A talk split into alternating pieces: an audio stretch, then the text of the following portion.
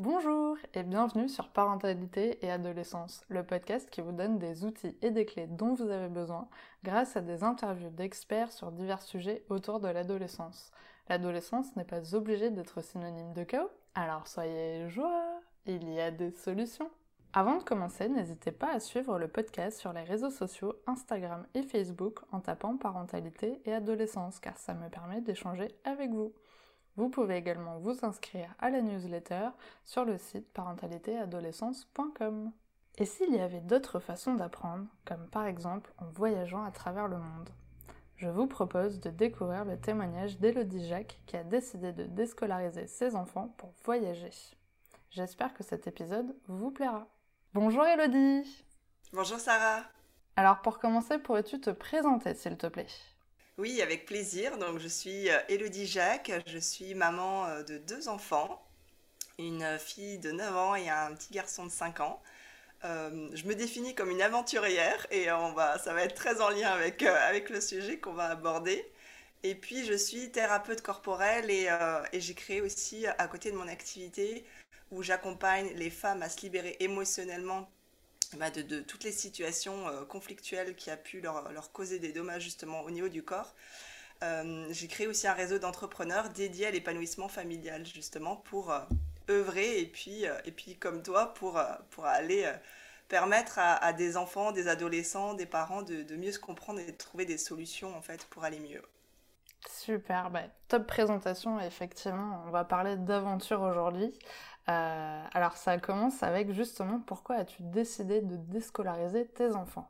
Oui, alors j'ai décidé de les déscolariser, c'était en septembre 2020, euh, après 15 jours d'école, parce que j'ai vu nettement la différence entre euh, l'été où ils étaient épanouis, ou même s'ils allaient à un centre de loisirs, ça se passait plutôt bien, et au bout de 15 jours d'école, ils étaient comme métamorphosée euh, et, des cocottes émotionnelles en rentrant le, soir après l'école.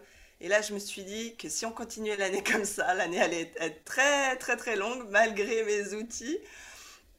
Euh, de, libération émotionnelle et malgré le fait que je les accompagne justement bah, à libérer leurs émotions, à voir qu'est-ce qui se joue euh, à travers tout ce qui peut venir quand il quand, y a des émotions comme ça qui viennent. Mais c'est vrai que euh, je me suis vraiment posé la question de, ce changement de comportement et chose nouvelle, les enfants commençaient à pleurer pour pas retourner à l'école. Alors mon petit, il a eu une première euh, année assez chaotique puisque ça a été l'année du, premier confinement, donc forcément en petite section, c'est quand même assez euh, particulier pour commencer sa vie dans l'école. Et, ma grande qui est très sensible, qui a au potentiel, donc qui a des besoins particuliers, elle a toujours été, euh, elle a toujours aimé l'école, mais là vraiment, euh, on sentait que c'était, c'était difficile. Donc euh, ça n'a pas fait un pli. En général, je prends mes décisions très rapidement. Donc je dis bon bah c'est pas grave, on va, on va s'organiser, mais je les garde, je les garde avec moi à la maison. Et c'est ce qu'on a fait. Et puis on s'est ajusté avec le temps.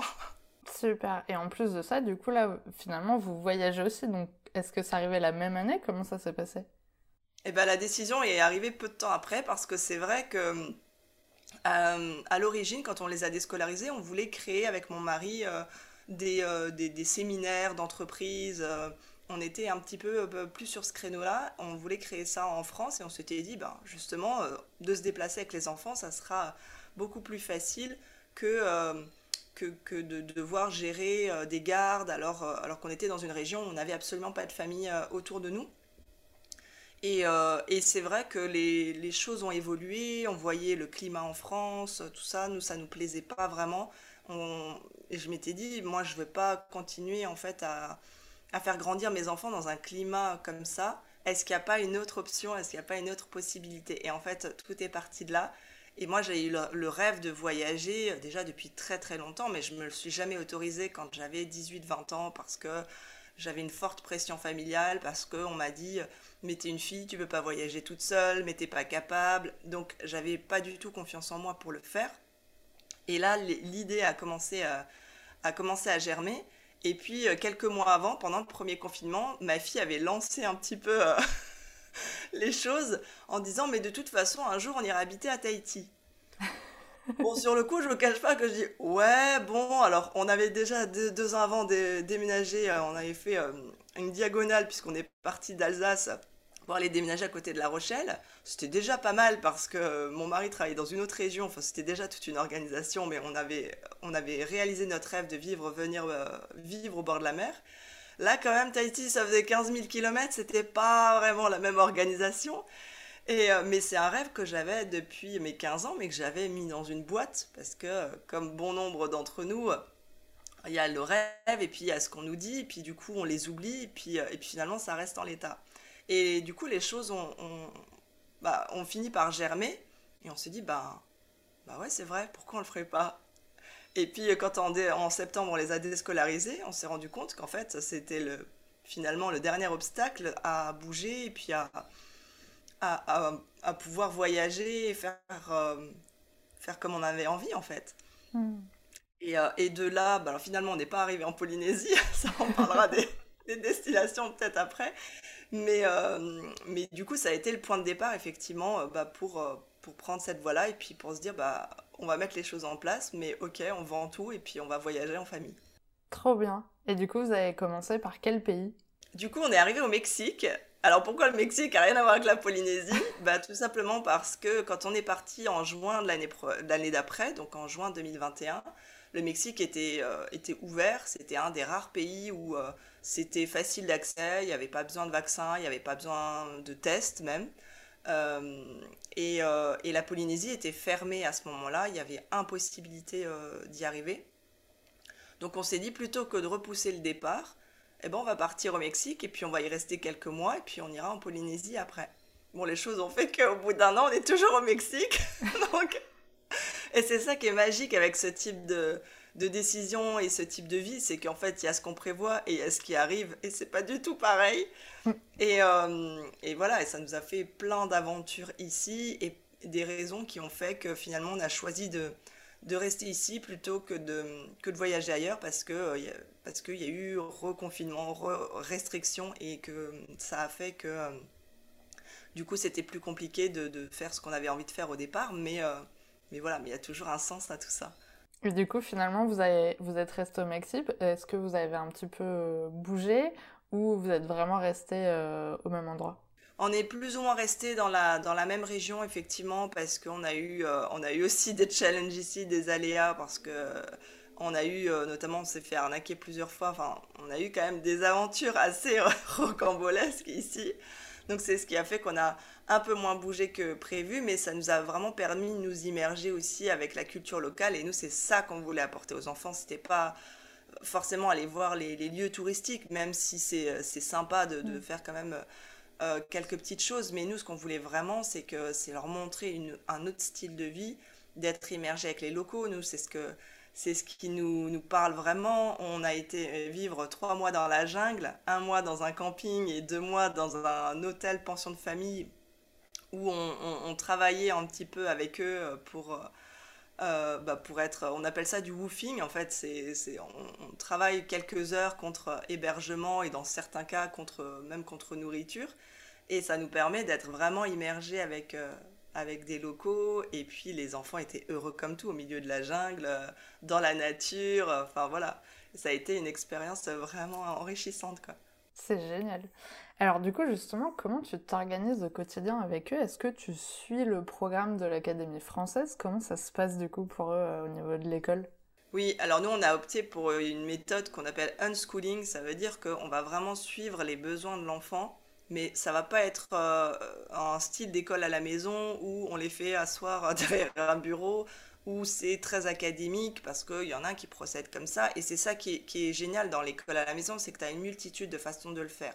Il y a des personnes qui vont, qui vont passer par des euh, organismes extérieurs. Il y a des, des, personnes qui font ça de manière très académique. Alors, très académique, euh, pour mes enfants, ça marche pas du tout. C'est impossible parce que euh, ma fille, justement, étant haut potentiel, elle a, elle a, besoin de, voir des, formats différents. Et si je la mettais derrière un bureau, déjà, le fait de ne pas bouger, c'est très très compliqué pour eux. ils sont pas du tout ils sont pas du tout formatés comme ça. D'ailleurs, la plupart des enfants ne le sont pas, mais se suradaptent en fait à, la façon dont on fait l'école aujourd'hui, en tout cas en France. Et, et, nous, on a vraiment cherché des formats du coup différents pour apprendre en fait avec eux. Et ça donne qu'on apprend tout le temps partout. En fait, je leur ai appris que l'apprentissage a pas de frontières. C'est pas de 8h à midi, c'est pas euh, du lundi au vendredi, c'est pas euh, hors vacances scolaires, c'est tout le temps partout. Et ça fait que ça donne quelque chose déjà de beaucoup moins lourd parce qu'il n'y a pas euh, ah mais tel jour on se repose ou non en fait ça fait partie de la vie au même titre que de respirer. Donc ça nous est arrivé de faire de la géographie dans la piscine parce qu'on a on a ils avaient reçu un ballon gonflable avec avec la carte du monde. Donc on fait de la géographie en même temps qu'on est dans la piscine on apprend des choses en fonction des lieux où on est. Euh, et, du coup, ça a donné des choses où euh, l'apprentissage est beaucoup plus euh, libre et beaucoup plus cool. Et ça les a beaucoup déculpabilisés, en fait, par rapport à l'école. Alors, mon fils avait juste eu un semblant de petite section, puisque c'était c'était à cheval sur l'année 2019-2020. Mm. Mais, mais ma fille, on sentait qu'elle était très formatée par l'école et ça lui causait énormément de crises d'angoisse parce que parce qu'à force de fiches de lecture, bah, tous les jours pendant le premier confinement, elle avait comme développé une phobie de tout ce qui ressemblait à une fiche de lecture, ou une feuille où il fallait écrire et se mettre à un bureau. Enfin, c'est, ça lui déclenchait des, vraiment des, crises émotionnelles parce que, parce que elle en pouvait plus, quoi. Hmm. Et puis, on sentait qu'il y avait énormément de, rigidité de l'école, de, choses où elle avait soif d'apprendre, mais où on lui a mis des barrières, où on lui a dit, bah non, euh, ça c'est ton niveau, donc euh, tu vas pas aller sur des trucs au-dessus de ton niveau, commence déjà par apprendre, à par apprendre ça, donc on lui a mis des freins, et puis elle se sentait vraiment euh, étriquée en fait. Hmm. Donc on a vraiment euh, ouvert ça, on a, on a déconstruit pas mal de choses par rapport à l'école, parce que, parce que ça, au niveau émotionnel, c'était très compliqué pour elle à gérer. Ouais. D'accord. Et du coup, euh, comment ça se passe un petit peu au, quotidien? Parce que toi, du coup, tu dois quand même aussi travailler euh, à côté. Donc, comment tu gères le fait qu'il soit avec toi? Euh, Du coup, ton mari est aussi là. Comment vous faites un petit peu votre organisation? Genre, une journée typique avec vous, comment ça se passe? Alors les journées se suivent mais se ressemblent pas, donc ça dépend des journées. Mais globalement, moi je travaille beaucoup le matin puisque c'est les heures qu'on a en commun avec l'Europe. Mmh puisque à partir de 14h chez nous, bah, il est 21h, donc euh, de toute façon après, c'est beaucoup moins, j'ai beaucoup moins de contacts. Mais euh, donc je travaille essentiellement le matin, mon mari prend le relais avec les enfants, et puis ensuite, euh, ensuite en général l'après-midi, c'est moi qui m'en occupe, et, et, on fonctionne, on fonctionne comme ça, et puis après on a des des, on va dire une organisation souple quoi. Il y a des fois euh, dans la journée, si j'ai pas de rendez-vous, euh, ça peut m'arriver en pleine semaine de pas travailler un ou deux jours. Je vais être avec eux et puis je vais retravailler euh, le week-end parce qu'il se trouve que j'ai des visios ou des choses à caler le week-end. Et puis en fait, on, on, arrive à s'organiser de façon souple pour l'instant comme ça. Ouais. D'accord. Et par rapport au, au, programme scolaire, entre guillemets, euh, est-ce que euh, tu te fais une sorte de planning pour eux, pour leur apprendre des choses, ou tu fais au feeling? Comment tu fais par rapport à ça? Pour l'instant, on a fait beaucoup au feeling. Là, on est en train de mettre un peu plus de structure parce qu'on se rend compte qu'il y en a, euh, les, enfants ont évolué et que là, il y a besoin d'un petit peu plus de, structure. on ne suit pas exactement le programme, c'est-à-dire qu'il y a des choses qu'ils apprennent qui ne sont pas du tout au programme. Et puis, et puis il y a d'autres choses où on sent que c'est un petit peu plus difficile, notamment pour mon fils qui a 5 ans. Euh, lui, euh, les lettres, tout ça, ça a pris un petit peu plus de temps que, que dans le schéma classique. Mais en même temps, il est de fin d'année, je respecte énormément aussi son rythme biologique. Et puis, c'est aussi se donner l'opportunité de leur laisser la liberté d'apprendre aussi à leur rythme, parce que deux enfants, c'est pas du tout le même fonctionnement. Euh, bon, déjà, j'ai une fille, un garçon. Mm. déjà, c'est pas du tout pareil, mais même deux enfants du même sexe, ça fonctionne pas pareil. Et je suis toujours en recherche justement d'aller creuser leur fonctionnement naturel, notamment à travers des outils de développement personnel, pour euh, voir qu'est-ce qui, est, qui le plus adapté à eux. Et les mettre aussi sur des projets qu'ils ne feraient pas à l'école. Ma fille en ce moment, elle est en train de se former à travers des tutos parce qu'elle veut, elle veut apprendre la couture. Euh, et elle se forme à certaines choses pour pouvoir après euh, les utiliser quand, euh, quand on va revenir en Europe et puis qu'on va pouvoir acheter une machine à coudre, tout ça. Mais elle a énormément de projets, elle a, elle a tenu un blog, elle a, et elle a que 9 ans, donc il y a des choses où on est largement pas sur le programme de l'école, et puis il y a des choses où on est un peu plus souple, parce que en fait, on garde cette souplesse pour qu'ils apprennent, mais tout en étant bien épanouis, sans que l'apprentissage devienne une charge. Hmm. Du coup, est-ce que tu vois vraiment euh, une différence entre tes enfants qui étaient à l'école et maintenant, sachant que bon, ton plus petit, il n'a pas eu le temps d'être trop euh, imbibé euh, dans le système scolaire, mais du moins, je pense que tu as dû voir la différence avec ta fille, sûrement. Oui, eh ben, elle est beaucoup plus apaisée. Elle est beaucoup plus apaisée, elle est beaucoup plus calme.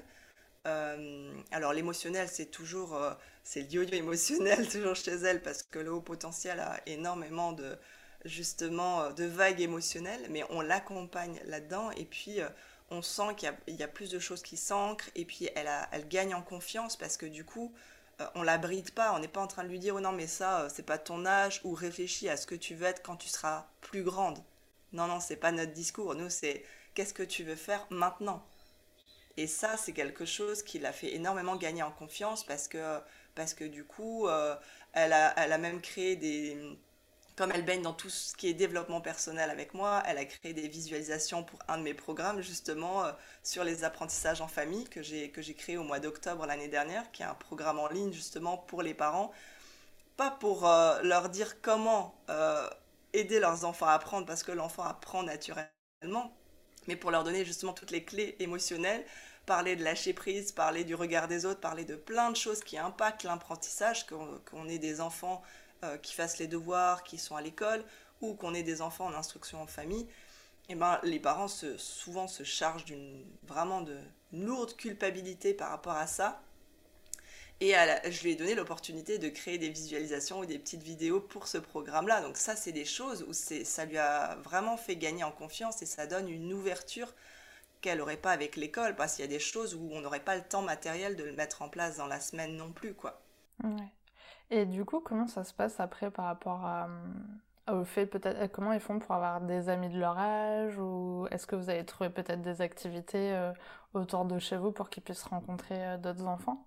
Oui, ben c'est pour ça qu'on va uniquement dans des on, on, est dans des résidences où il y a où il y a des enfants. Donc ils sont énormément en contact avec les locaux et nous c'est ce qu'on voulait. On voulait pas se retrouver dans des des, choses en bord de plage où il y a beaucoup de touristes et finalement ils étaient, euh, ils étaient avec euh, des Français ou, mm. ou d'autres nationalités, mais on voulait vraiment les immerger en fait dans la culture ici.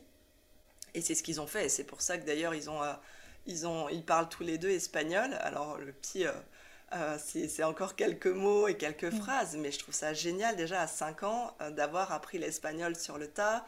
Ma fille à 9 ans, elle arrive à se débrouiller, à, à tenir des conversations des fois mieux que nous déjà. Mhm. Donc c'est génial. Et euh, du coup, d'être immergés, ils ont tout le temps des copains parce qu'en fait, euh, il y a une communauté euh, d'expats assez importante aussi ici. On a rencontré des Québécois, on a rencontré plein d'expatriés, plein de, de, nomades en famille aussi qui étaient de passage. Donc des copains, là, en l'espace d'un an, ils en ont eu plein. Et puis, on va régulièrement dans des lieux, dans des parcs, dans des endroits où ils vont être en contact de toute façon avec les enfants. Donc euh, c'est souvent la question qu'on se pose quand on est en instruction en famille, on a l'impression que les enfants ils sont coupés de, du monde, alors que c'est tout le contraire, ils ont des tonnes de copains. Et là, ils ont des tonnes de copains de différentes nationalités. Ma fille, elle parle autant anglais qu'espagnol que français avec des Québécois de la résidence. Donc c'est, c'est top, quoi. Ouais, c'est hyper riche pour eux, du coup, c'est trop trop bien. Euh, et comment tu vois la suite pour eux? Euh, Est-ce que vous avez du coup des, prochaine destination en vue? Comment ça va se passer un petit peu la suite? Oui, bah, ça a été une réflexion des dernières semaines parce qu'au départ, on voulait vraiment partir en Polynésie, puis on s'est rendu compte qu'il y avait des contraintes euh, qui allaient, euh, bah, qui allaient être, compliquées, notamment euh, pour le travail. Le fait qu'il y ait 12 heures de décalage avec l'Europe, eh ben, je connais des entrepreneurs que ça a freiné, qui sont revenus.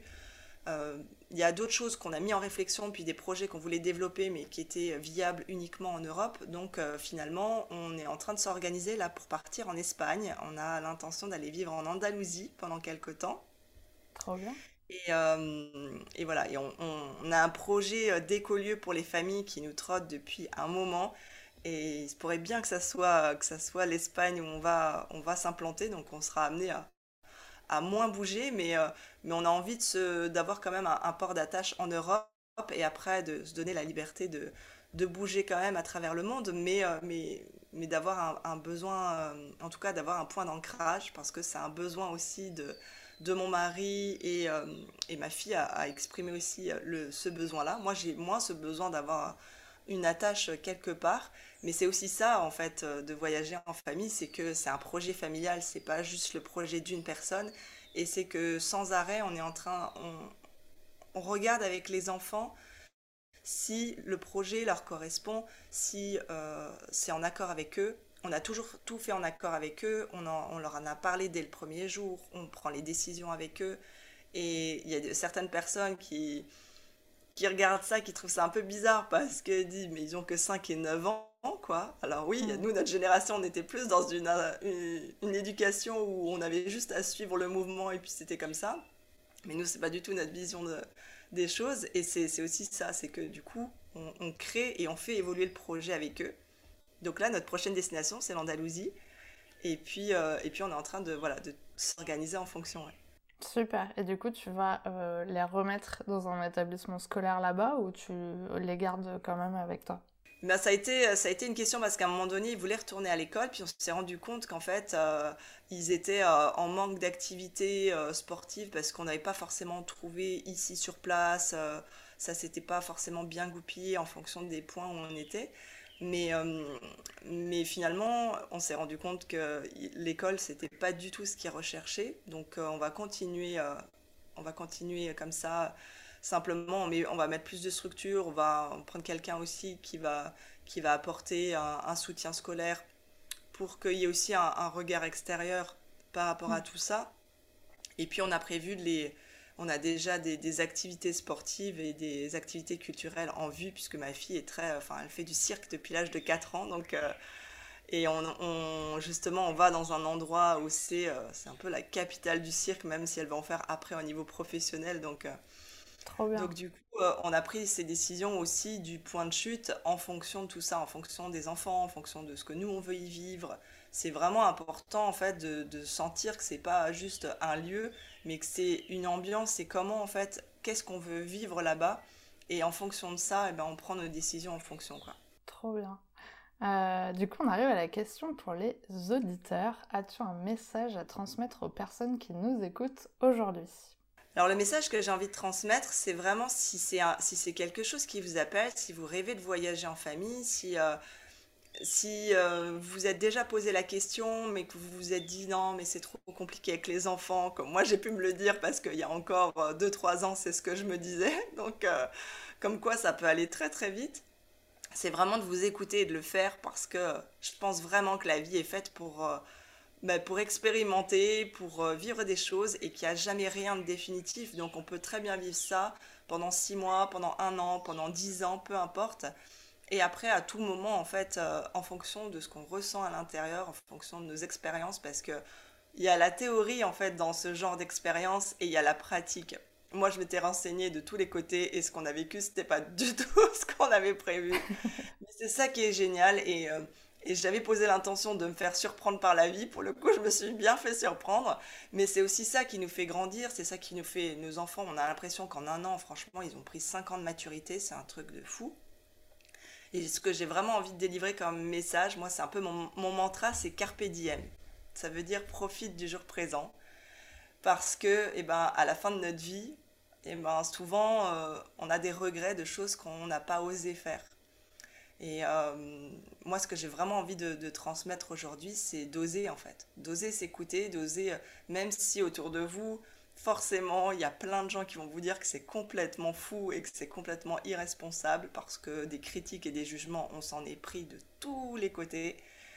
Mais euh, on regrette pas, malgré euh, des aléas qui nous sont arrivés ici en voyage, on regrette absolument pas parce que c'est une expérience qui nous, a fait grandir et qui a fait grandir les enfants. Et ça leur ouvre aussi sur d'autres sur d'autres perspectives. Ils ont vu des locaux, ils ont vu aussi ben, euh, la pauvreté ici, ils ont vu plein de choses qui ne euh, seraient pas vues euh, dans un contexte classique en France. Et ça, ça, permet de s'ouvrir sur le monde et ça permet énormément de grandir à l'intérieur Donc si c'est un conseil que je dois donner, ben, si c'est quelque chose qui vous appelle, foncez. Et puis euh, vous trouverez des gens qui l'ont déjà fait parce qu'il y a énormément de familles là qui le font en ce moment. Donc des exemples de, familles qui voyagent, il y en a des tonnes. Et ça permet aussi de s'entourer de personnes qui l'ont déjà fait et de, de, rendre le chemin un peu plus facile. Hmm. en tout cas, c'est un super message. Merci beaucoup. Et alors pour finir, où pouvons-nous suivre tes aventures sur les réseaux? Oui, alors je suis très présente sur les réseaux. Vous pouvez me retrouver sur mon profil Elodie Jacques sur Facebook. Vous pouvez me retrouver aussi euh, sous nos différents comptes sur Instagram, sur le compte de Ma Tribu Relax, euh, sur le compte de euh, la Tribu des Entrepreneurs Relax aussi, qui est notre compte dédié aux entrepreneurs qui font partie de notre, notre réseau, réseau Ma Tribu Relax. Donc là, vous pouvez nous, nous retrouver. Et puis, je suis présente aussi sur LinkedIn. Enfin, vous me retrouvez un peu partout, il n'y a pas de souci. Super. En tout cas, merci beaucoup d'avoir accepté mon invitation sur le podcast. Je suis ravie qu'on ait réussi à faire cette interview malgré les aléas de ton voyage. Exactement, merci. on a réussi, on l'a fait. C'est ça. merci à tous et prenez soin de vous. Merci d'avoir écouté l'épisode jusqu'au bout, j'espère qu'il vous a plu. N'hésitez pas à le partager auprès d'un parent qui pourrait en avoir besoin, de noter l'épisode si la plateforme d'écoute vous le permet, car ça aide le podcast à être référencé et donc à être plus visible pour d'autres auditeurs. On se retrouve la semaine prochaine pour un nouvel épisode. À bientôt!